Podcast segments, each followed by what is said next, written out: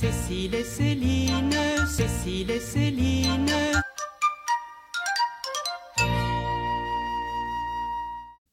Bonjour et bienvenue dans Cécile et Céline se posent des questions.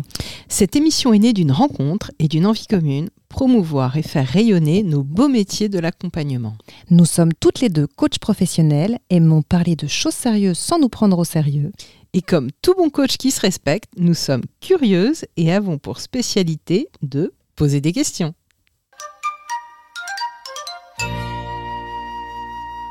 Les questions de notre émission, quelles sont les pratiques narratives et l'arbre de vie? Et pour répondre à cette question, nous accueillerons Dina Scherer. Le corps et le mouvement dans le coaching, allié coaching et yoga, nous accueillerons Aude Laget. Et enfin, être président de l'EMCC par intérim, ça consiste en quoi? Et nous accueillerons Fabrice Magnier, président de l'EMCC, pour nous répondre. Dina Scherer, bonjour. Donc, merci d'être avec nous. Euh, Dina, tu es coach professionnel certifié et praticienne narrative. Et puis, tu as eu une première vie professionnelle d'une vingtaine d'années comme manager au sein de grands groupes internationaux de communication. C'est bien ça. C'est ça. vous êtes bien renseigné. Hein. ah, on prépare nos interviews. je vois ça, je vois ça. Euh, et puis tu as tout quitté en 2008 hein, pour te former au coaching et créer ta propre structure d'accompagnement. Et si euh, je ne me trompe pas, tu es également superviseur de coach. Absolument. Ben, je crois que j'ai plus rien à dire hein, parce que vous avez tout dit.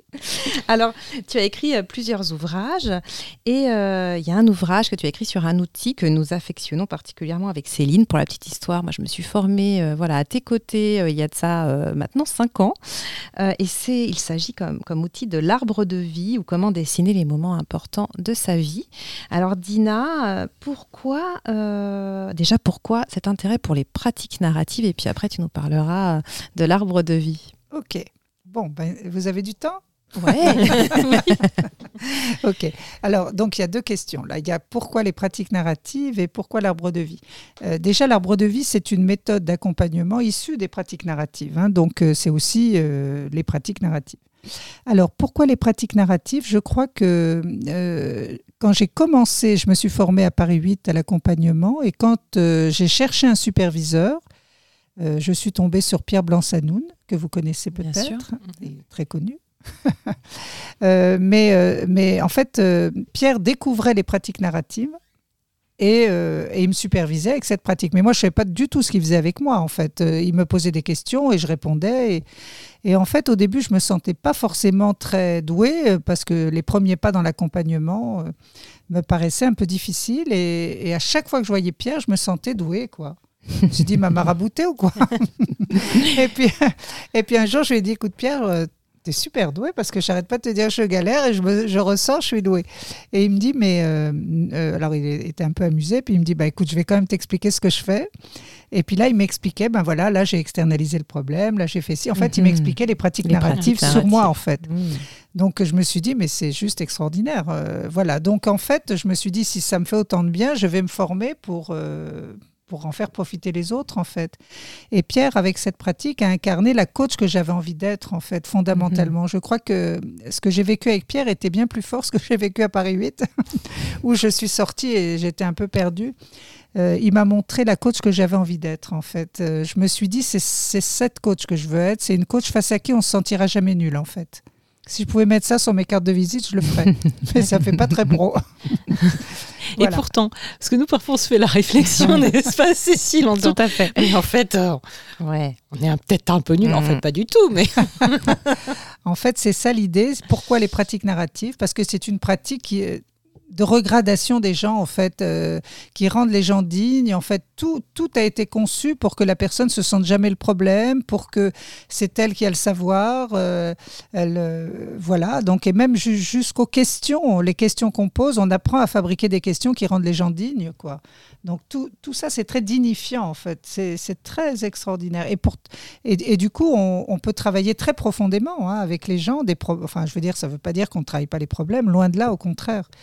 Donc voilà, voilà pourquoi les pratiques narratives et et donc l'arbre de vie, si tout à fait, mais donc l'arbre de vie qui est issu du coup voilà. des un outil parmi d'autres euh, des pratiques narratives. Et du coup euh, voilà, est-ce que tu as une petite histoire euh, de, de cet outil ou est-ce que tu allais le chercher cet outil? Alors, cet outil, je l'ai découvert. euh, alors, bien sûr, il y a, on, doit cette méthode à deux personnes. euh, David Denborough, qui a travaillé avec Michael White, qui, était, qui est australien et qui a initié les pratiques narratives. Donc, c'est David Denborough et Nazele Noubé, voilà, qui est une psychologue africaine. En fait, c'était dans les années 80 à Soweto. Ils ont, ils ont, ils ont imaginé une une manière d'accompagner des enfants orphelins du sida. Donc euh, au tout départ, c'était vraiment pour ces enfants que l'arbre de vie a été conçu, pour ne pas retraumatiser ces enfants. Euh, voilà, donc je vous dis ça rapidement, mais, euh, mais c'est pas là que je l'ai découvert, moi. Je l'ai découvert, Pierre Blanc-Sanoun, toujours lui, revenait, il avait été, alors je crois en Afrique, où il, au début où il me supervisait, et euh, il revenait d'un- d'une masterclass qu'il avait vue, où il avait vu euh, quelqu'un parler de l'arbre de vie, et il avait trouvé ça formidable. Et comme il me supervisait, il m'en parlait parce qu'il me voyait galérer un peu avec les jeunes que j'accompagnais. Moi, j'ai décidé de consacrer une partie de ma pratique à des jeunes euh, qui galèrent dans les écoles. Donc, et j'avais du mal à les faire s'exprimer, etc. Donc il me dit, puis il m'explique l'arbre de vie en quelques mots, mais en dix minutes. Et, euh, et donc, je, comprends la puissance du travail métaphorique, en fait. Comment on peut libérer l'expression en parlant euh, en dessinant un arbre. Ils ne parlent pas d'eux, ils parlent d'un arbre. ils ne parlent pas de leur passé, ils parlent de leurs racines, etc. Ils mettent un filtre entre eux et ce qu'ils ont à dire. C'est comme si on travaillait l'ici et l'ailleurs. C'est très hypnotique, en fait. Ce qui fait que euh, ben, on amène, avec l'arbre de vie, on amène les gens à un endroit où c'est possible d'avoir des ressources, où c'est possible de parler d'eux, en fait. Et, je, suis passée du jour au lendemain de jeunes qui n'ont rien à dire. Pour lutter contre le je ne sais pas, c'est génial. hein. Du je ne sais pas à, une vie où ils viennent pas de nulle part, ils ont des forces, ils ont des, ils ont des gens ressources, ils ont des projets pour leur vie. Enfin, c'était juste extraordinaire. Donc ça, c'était la première fois. Puis après, je me suis quand même formée. Et puis j'ai lu. Et puis David Denborough est venu en France deux fois. Donc on a eu le temps vraiment de bien affiner le projet. Et puis voilà, et puis depuis, c'est devenu une de mes, une de mes méthodes préférées. Mais vous savez, c'est- il, se- il se trouve que c'est l'arbre, parce que l'arbre, c'est universel. Tout le Mhm. monde sait dessiner un arbre. Mais, mais David, un jour, m'a dit, tu sais, si tu accompagnes quelqu'un et il aime le vélo, fais-lui le vélo de vie. hein. Enfin, il faut, il faut faire... c'est un enfin, support. c'est un support, ce n'est qu'un média. Mm. C'est-à-dire, euh, bah, euh, il faut faire avec ce que les gens connaissent et apprécient. Il se trouve que l'arbre, c'est universel. Chacun sait ce qu'est un arbre dans tous les pays.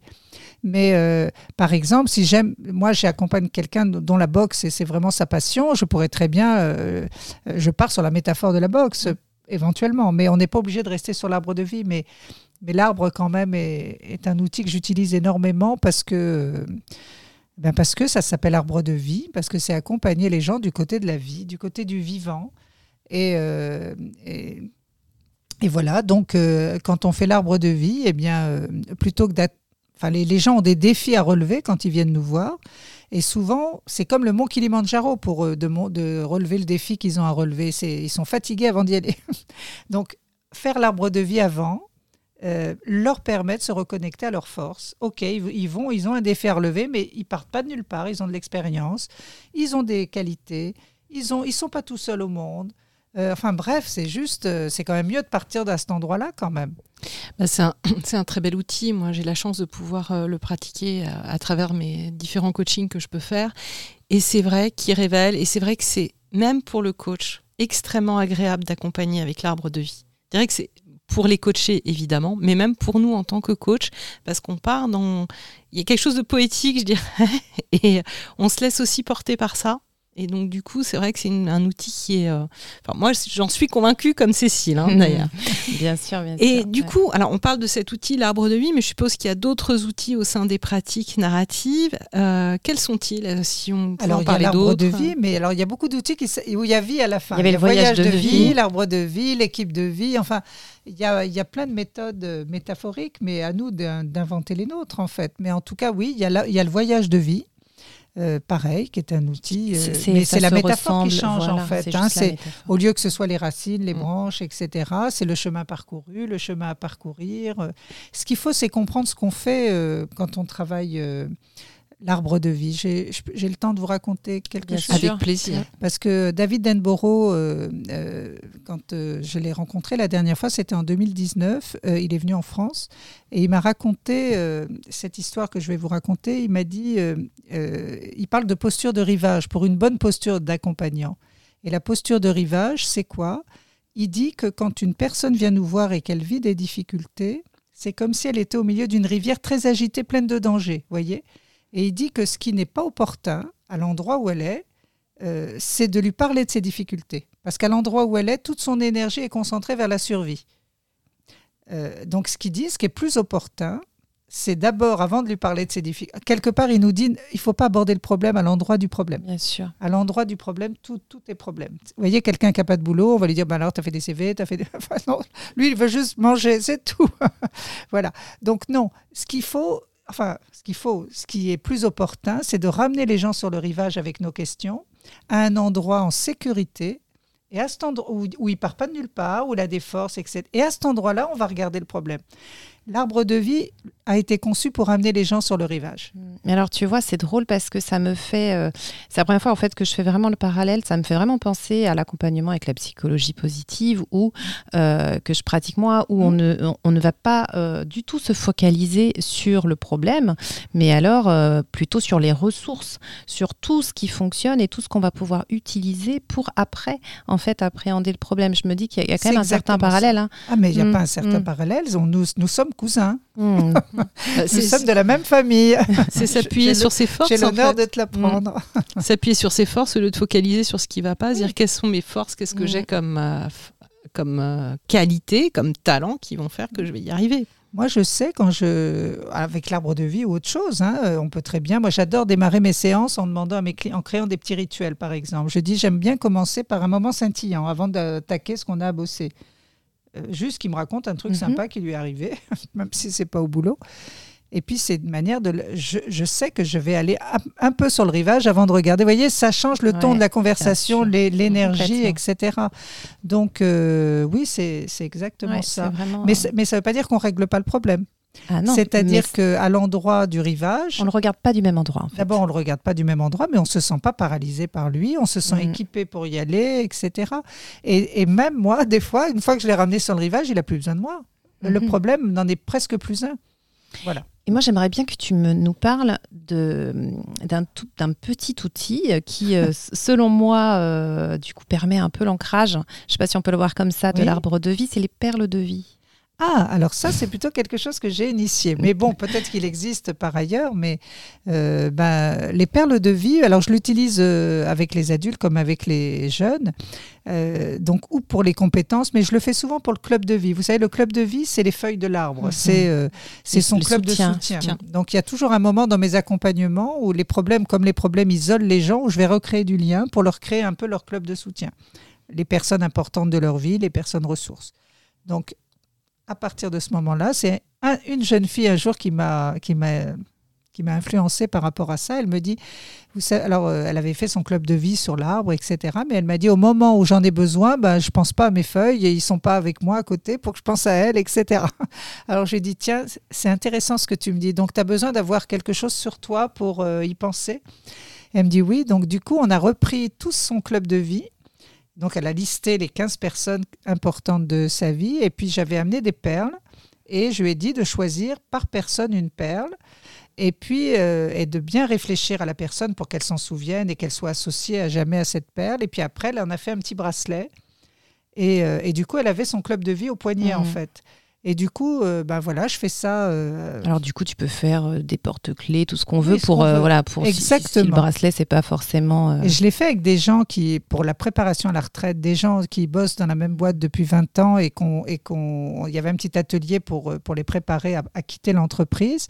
Et, et c'est toujours douloureux quand on a passé toute sa carrière dans une entreprise, etc. Ben, j'ai fait la même chose avec, avec eux, c'est-à-dire qu'est-ce qui est dur quand on part? C'est, de laisser euh, ses collègues, c'est de laisser les, les beaux moments, etc. Donc je les ai fait se relier aux 20 plus magnifiques moments euh, qu'ils avaient envie de ramener avec eux euh, en Mhm. partant. Donc ils sont venus, donc ils ont partagé ensemble de beaux souvenirs et chaque souvenir une perle et ils sont partis avec un joli collier de ce souvenir et ils étaient très heureux d'avoir fait ça en fait. Ah, c'est super. Voilà. Bah, je crois qu'on on arrive Ouais. à la fin. On On, en- on deux heures. Deux heures. on pourrait rester deux Alors, heures. Dina, on a un petit rituel dans notre Oui. émission. euh, si tu veux bien t'y prêter avec nous. Vous voulez que je chante? Non. Ah, Non, ça, ça ah, pourrait. ça hein, pourrait. mais- Non, non, bon, bien, une bonne idée. euh. on retient pour la prochaine fois. Euh, on a un petit portrait chinois. Oui, très bien. Alors, si tu étais un animal, lequel Alors, serais-tu? Un petit chat, tout doux. Si tu étais une couleur, Alors, moi, j'adore le bleu.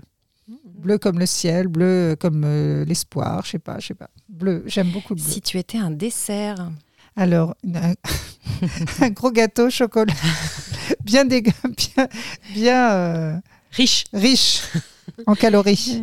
Et si tu étais une destination? Alors, euh, bah, il y a un endroit que j'adore en fait, qui est un peu en, hypnose, on appelle ça le lieu sécure, c'est-à-dire un lieu où il peut rien nous arriver, où là on oublie tout, on lâche tout. C'est c'est en Corse. Voilà, euh, c'est à Campomoro. Je- aïe, aïe, aïe, attention, on a une Corse. Attention, euh, attention, c'est ici. encore, ça s'appelle Campomoro, c'est une baie extraordinaire et j'y suis allée 15 ans de suite et quand je suis là-bas, il n'y a plus personne. Je suis, euh, c'est mon lieu sécure. Et alors, puisque c'est toi, on va rajouter une cinquième catégorie. si tu étais un arbre, lequel serais-tu? Ah, Très très bonne question. Alors si j'étais un arbre, peut-être l'o- l'olivier. Voilà, de par, de par mes origines euh, aussi, j'adore l'olivier. Et puis les- je crois qu'il est très résistant l'olivier. Enfin, Oui. Je ne voudrais pas dire de bêtises. La Corse que je suis connaît vrai bien. Ouais, il est très résistant. Merci beaucoup, Dina. Merci à vous deux, c'était vraiment un très joli moment. Merci. Merci beaucoup.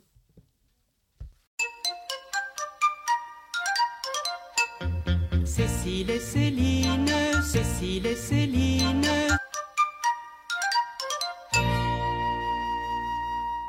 Et nous nous retrouvons pour euh, la nouvelle partie de notre émission. Et nous accueillons Aude Laget. Bonjour Aude. Bonjour Céline, bonjour Cécile. Bonjour. Aujourd'hui, Aude, nous t'accueillons autour d'une question le corps, le mouvement dans le coaching et surtout comment allier coaching et yoga. Waouh, c'est beau. Donc, Aude, après un parcours dans le secteur de la finance, tu as décidé de te former au coaching professionnel et tu as tout d'abord été coach interne. Tu vas euh, affiner ta pratique et l'enrichir par un parcours et une formation de professeur de yoga. Et aujourd'hui, tu allies les deux pour accompagner au mieux tes coachés. Nous avons eu envie en fait de t'inviter dans notre émission car dans nos pratiques, nous parlons toujours de l'alignement tête-cœur-corps et nous nous sommes interrogés sur ce que la pratique du yoga pouvait apporter à ta pratique de coach professionnel. Quelle dimension donc ça peut apporter à tes coachings? Bah déjà, merci beaucoup à toutes les deux pour cette, euh, pour cette invitation. Bah en fait, j'ai envie de revenir un petit peu à la base parce que finalement, on va dire que le coaching est arrivé, puis le yoga est arrivé. Et euh, finalement, les deux, aujourd'hui, font complètement partie de ma vie de manière euh, totalement complète. Et le démarrage de cette histoire, en fait, elle, elle commence en 2016 avec euh, bah, un catalyseur, un catalyseur qui parfois nous fait tout simplement prendre conscience de euh, la place qu'on a dans ce monde et puis de qu'est-ce qu'on veut y apporter aussi comme sens. Et ce catalyseur, ça a été un burn-out, voilà, en novembre 2016. Donc comme tu l'as dit, passé euh, 15 ans sur les marchés financiers, euh, dopé à la performance, au stress, la tête dans les chiffres, beaucoup de voyages aussi également. Ça a été une vie trépidante, passionnante. Mais à un moment le donné, le corps, il a dit tout simplement stop, voilà. Et en fait, lié à ce burn-out, c'était surtout une perte de repères, une perte de sens. Et à partir de ce moment-là, euh, j'ai eu beaucoup de chance parce que j'ai été euh, écoutée, accompagnée par l'entreprise dans laquelle j'étais. Et j'ai eu la chance de faire un, un bilan de carrière. Alors un bilan de carrière, euh, il y a à la fois le volet professionnel, mais il y a aussi un volet plus personnel. Et donc je découvre un petit peu ce que c'est que l'accompagnement euh, à travers un coaching finalement. Et puis euh, je commence cet accompagnement. J'avais deux coachs, une coach justement sur la partie pro, une coach sur la partie perso. Ouais, Et dis puis- donc, tu as de la chance, hein, Ouais. parce que déjà, quand on a un coach, nous, on trouve quand même que c'est super. Oui. Là, j'en avais deux. J'en avais deux. Et donc, en fait, je travaille avec euh, ces deux coachs pendant six mois. Pendant six mois, je travaille et en fait, euh, je prends tout simplement conscience que je me connaissais pas. Et puis, on commence euh, voilà, à détricoter euh, mon histoire de vie, comprendre quelles sont mes valeurs, mes croyances limitantes, à essayer de comprendre un peu plus mon mode de fonctionnement. Et puis, surtout, je prends conscience qu'à cette époque-là, bah, j'avais mis un couvercle sur mes émotions. Je les regardais pas trop et j'étais totalement déconnectée de mon corps.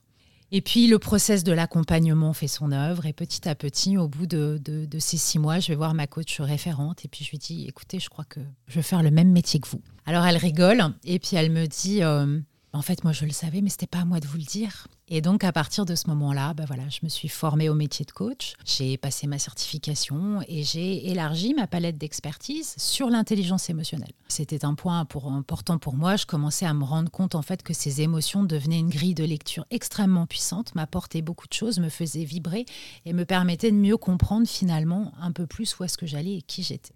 Et puis, à un moment donné, dans tout ce parcours, le corps a commencé à, revivre, a commencé à, rebouger, à être de nouveau dans le mouvement. Et j'ai eu la chance en 2018 de partir euh, en vacances avec mon mari en Asie. Puis on se balade dans l'hôtel et je vois des cours de yoga. Bon, alors autant vous dire que moi, le yoga, euh, c'était pas trop mon truc. Hein. Rester assis à respirer, ça ne me parlait pas du tout. Moi, j'étais beaucoup dans le cardio, dans la boxe, fallait de la performance, fallait que je transpire pour pouvoir y, y voir un intérêt.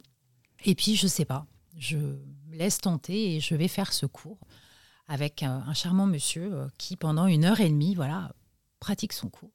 Et à la fin de cette heure et demie, il se passe quelque chose. Il y a un truc que je comprends pas, mais je sens un profond bien-être et j'ai enfin le sentiment de fameux vivre. Je ne sais pas si vous l'avez déjà. Euh, en tout cas, c'est quelque chose à laquelle on, parle souvent en coaching du fameux instant présent, du fameux mhm. ici et maintenant. Et là, pour la première fois, en fait, mon cerveau il fait switch off et il vit le truc à fond. Alors je vais le voir, je lui demande un peu, mais c'est quoi ce yoga, tout ça et tout. Alors en l'occurrence, c'était euh, le yoga à Yangar, pour ceux qui, ceux qui mhm. connaissent. Et alors, bah, je rentre à Paris et puis je commence à prendre un cours, puis deux cours par semaine, puis trois cours par semaine. Et puis, bah, en fait, j'ai chopé le virus et en, 2021, j'ai décidé de, me former et d'être, et d'être professeur de yoga. Donc aujourd'hui, j'ai, la chance d'enseigner et puis de pouvoir pratiquer le yoga au quotidien pour moi, mais aussi auprès de, d'élèves. Et du coup, alors, quelle dimension le yoga a-t-il apporté à tes coachings? Alors oui, effectivement, le lien coaching-yoga, j'ai envie de dire, il est double. Le premier lien que je vois, c'est qu'en fait, en tant que coach, on est notre propre outil. Et euh, aujourd'hui, bah, je vais avoir, je vais effectivement faire appel à, mon premier centre d'intelligence, qui est l'intelligence dite cognitive, mais je vais aussi faire appel à mon intelligence émotionnelle et mon intelligence corporelle. Le corps et les émotions sont pour moi une grille de lecture fondamentale et complémentaire à mon intelligence cognitive. Savoir écouter mes ressentis, être en capacité d'accueillir l'émotion de mon client, et observer ce que ça crée chez moi. Ça, je peux le faire qu'à partir du moment où moi-même, je suis connectée à mes émotions, où moi-même, je comprends ce qui se passe. Et le lien avec le corps, ben, en fait, il est tout simplement physiologique. Aujourd'hui, une émotion, quand on la définit, hein, c'est vraiment ce que l'on ressent à partir du moment où on a un changement physiologique, corporel, qui est associé à une réponse du système nerveux. Donc avant même de ressentir l'émotion, on ressent quelque chose dans le corps. Je suis avec certains clients qui me disent Ah, dans cette situation, j'étais en colère, mais qu'est-ce qui vous dit finalement que vous êtes en colère? Et la première des choses très souvent qui vient, c'est bah, j'ai senti, j'avais chaud, la température du corps qui monte, j'ai la tête qui devient tout rouge. Ok, quand vous êtes dans la peur, euh, la gorge qui serre, euh, le, plexus qui commence à, se bloquer. Donc finalement, corps et émotion sont de pair. On ne peut pas les dissocier. En tous les cas, pour moi, c'est n'est pas possible. Et c'est justement grâce au yoga que j'ai réappris bah, tout d'abord à, à, ressentir ce corps, à comprendre comment est-ce qu'il fonctionnait, à être dans le mouvement, et puis de fait, à aller rechercher ce qui se passe euh, au niveau des émotions. Il m'a permis d'accueillir mes émotions et de prendre davantage aussi du recul bah, dans les aléas du quotidien. Donc aujourd'hui, que ce soit finalement sur un tapis de yoga, avec mes enfants ou en séance de coaching, j'utilise en permanence ces fameuses trois dimensions de tête, cœur, corps, qui sont pour moi euh, fondamentales.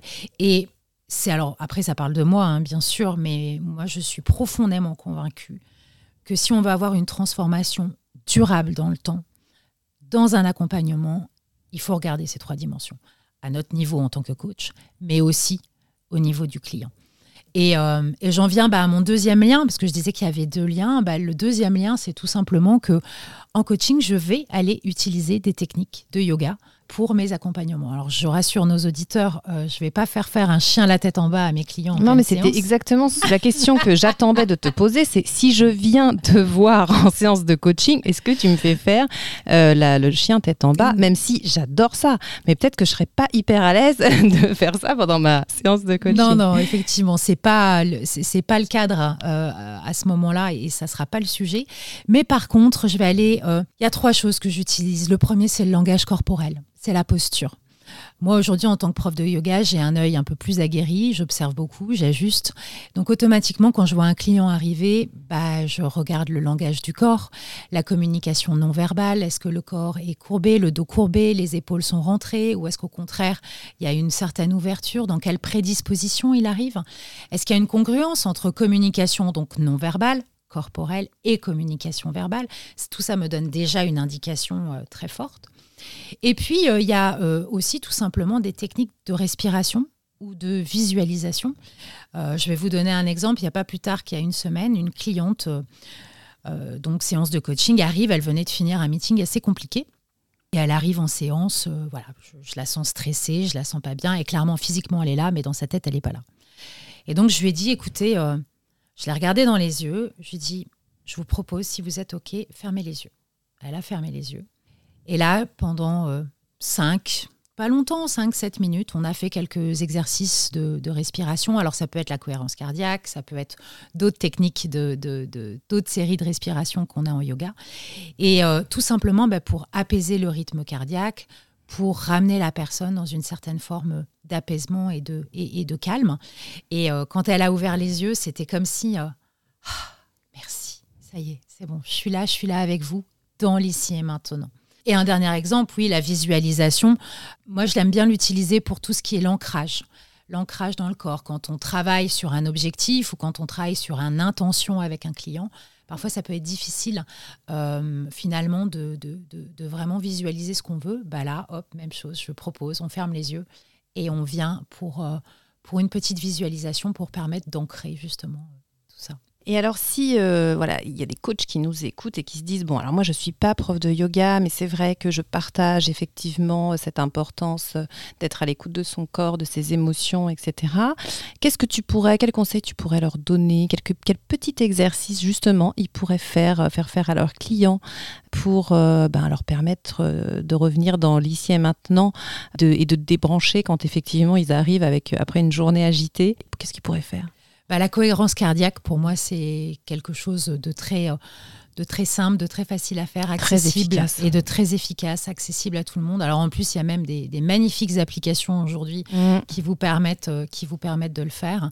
Euh, le principe derrière la cohérence cardiaque, c'est que on va inspirer et expirer sur le même temps pendant plusieurs cycles, euh, pour tout simplement en fait se mettre en cohérence entre justement le rythme de la respiration et le rythme cardiaque. Donc voilà, ça c'est un, un Mm. exercice tout simple et que je conseille d'ailleurs souvent à mes clients à faire, de faire Oui, même quand tout ils seul. vont- même tout seul, exactement, quand ils ont euh, un meeting très compliqué, euh, voilà. euh, Alors l'idéal, tu vas me dire si je ne me trompe pas, parce que j'aime bien moi, la cohérence cardiaque, c'est euh, pratiquer euh, trois fois par jour, hein, Mm. cinq minutes, hein, c'est ça? C'est ça. Les 3, 6, 5, c'est pas quelque chose comme ça? Exactement. Ouais. Les 3, 6, 5. Donc, on dit en général le matin avant de se lever, Mhm. le midi avant de déjeuner. hein, il ne faut pas avoir le ventre, le ventre plein. Et le soir avant de, avant de se coucher. Voilà. Donc, c'est trois fois par jour. Donc, six, euh, Respiration. six respirations. Donc, inspire et expire qui sont les mêmes pendant cinq minutes. Donc, vous voyez, cinq minutes Ouais. par jour, c'est C'est vraiment cinq rien fois du tout. Trois minutes. Rien du tout. 5 fois 3, c'est pas beaucoup. Merci Aude, on arrive à la fin. Euh, si tu en es d'accord, je te propose notre petit rituel qui est le portrait chinois. Avec grand plaisir. Alors, si tu étais un animal, tu serais? Un tigre. Si tu étais une couleur, Le bleu, même couleur que le micro. on a que On n'a que des bleus aujourd'hui. bleu. N'a que des bleus. Ah, j'ai un micro bleu, alors peut-être que. On n'a que Ah des ouais. schtroumpfs en fait. Euh, Euh, si tu étais un dessert, Une tarte aux pommes. Bon, et alors je vais faire une variante, vas-y que des variantes. Et si tu étais une posture de yoga? Ah, eh ben je serais Padmasana. hein. Padmasana qui est la posture euh, du lotus que l'on voit souvent en fait quand on est en posture de méditation. Voilà, c'est parce qu'il faut savoir une chose, c'est que le yoga, en fait, l'objectif final du yoga, c'est tout simplement d'être dans une posture euh, pour pouvoir euh, se poser et méditer. Voilà, avant tout, euh, avant de vouloir faire des postures sur la tête ou quoi que ce soit, ce qu'on cherche avant tout, c'est un état méditatif avec le yoga. Voilà, donc cette posture-là me, me parle beaucoup. Merci Aude. Merci. Merci à vous. Cécile et Céline, Cécile et Céline.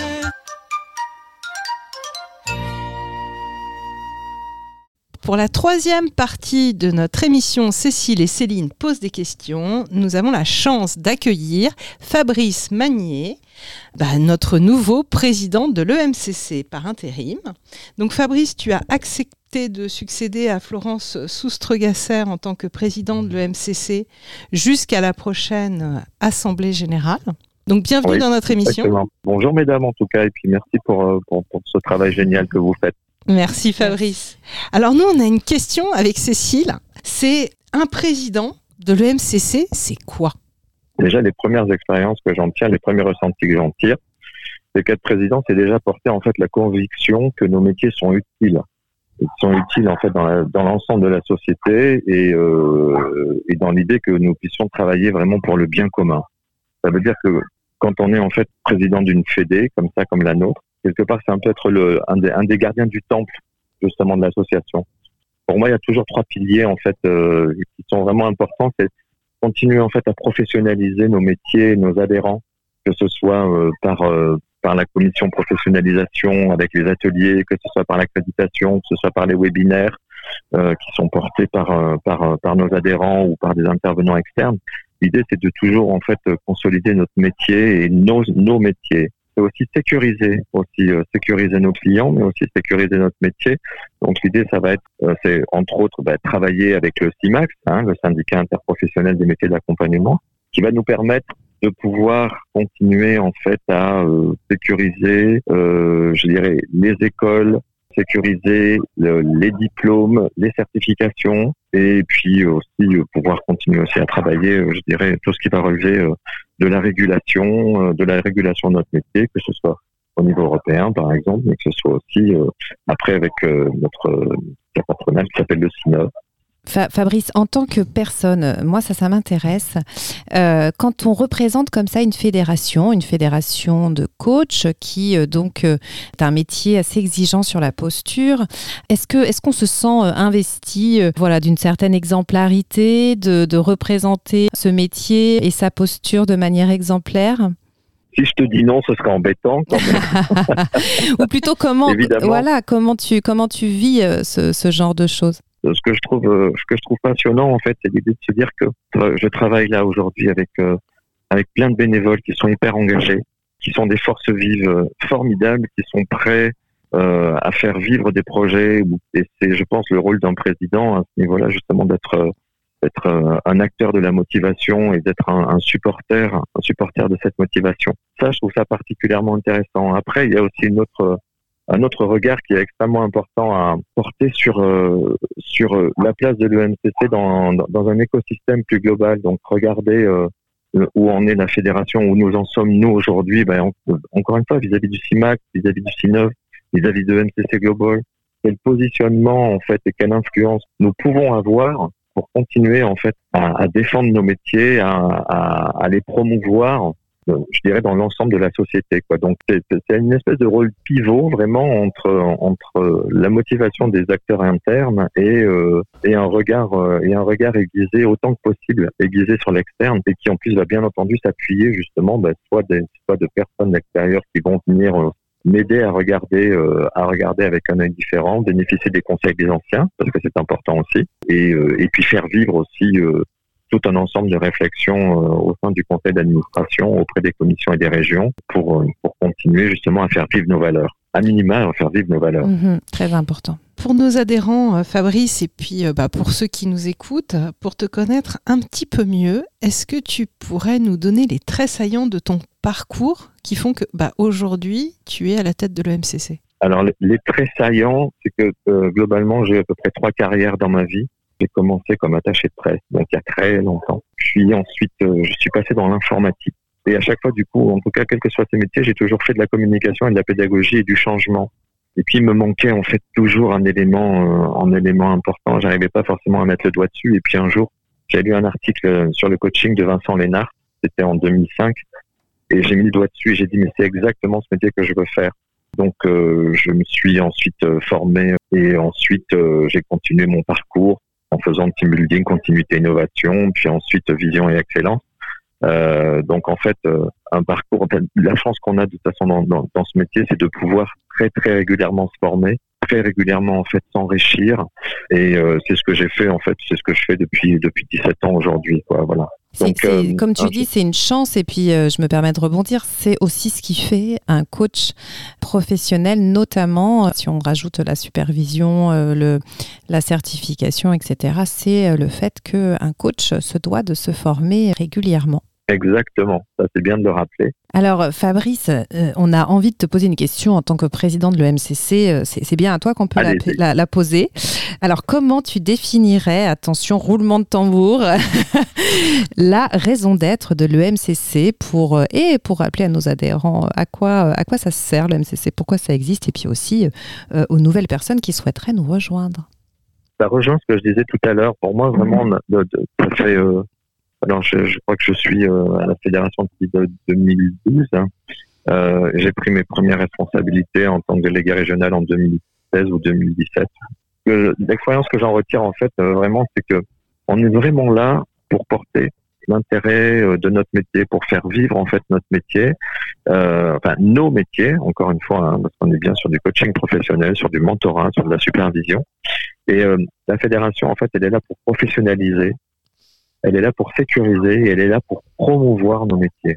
C'est vraiment trois piliers sur lesquels aujourd'hui on a, on a vraiment besoin de continuer en fait à, à s'enrichir, euh, faire vivre nos, nos, nos, nos, adhérents, nos bénévoles et à continuer en fait justement à faire connaître notre métier, nos métiers. Parce que, bon, on voit bien qu'il y a encore de temps en temps quelques méconnaissances pour lesquelles on a encore besoin justement de continuer à, je dirais, à, à justifier et à démontrer euh, ce que nous sommes, ce que nous faisons et la plupart du temps ce que nous faisons vraiment avec passion. On ne devient pas coach par hasard et j'incline à croire qu'il y a quelque chose quand même qui nous, qui nous unit à tous là quand même. Je veux dire, c'est la passion de la passion de faire ce métier. Merci Fabrice. Notre interview touche à sa fin. Je vais te proposer Merci un petit rituel, si tu en es d'accord, de te prêter au jeu du portrait chinois. Ok. Alors, si tu étais un okay. animal, tu serais? Oh, un singe. J'adore ça, les singes. Si tu étais un moyen de transport Un moyen de transport, une libellule. Alors là, il faut que tu, tu, nous expliques comment c'est un moyen de transport. On une prend. libellule. Bah. Au moins, c'est écologique. Okay. C'est un moyen de transport écologique. Si tu étais une destination L'île de Vancouver. Et si tu étais une saison Oh, le printemps. J'adore le moment en fait où, où, où, tout pousse, où tout redevient vert, où tout est euh, tout est prêt en fait à, à, éclore. Tu sais, en chinois en fait, on dit que tout, tout existe, rien ne s'oppose et tout existe. Donc euh, j'aime j'aime vraiment toutes les saisons, mais c'est vrai que si tu me demandes de choisir, c'est vraiment celle du printemps en fait. Merci Fabrice. Merci. Merci mesdames. À très bientôt. À très bientôt. Cécile et Céline, Cécile et Céline.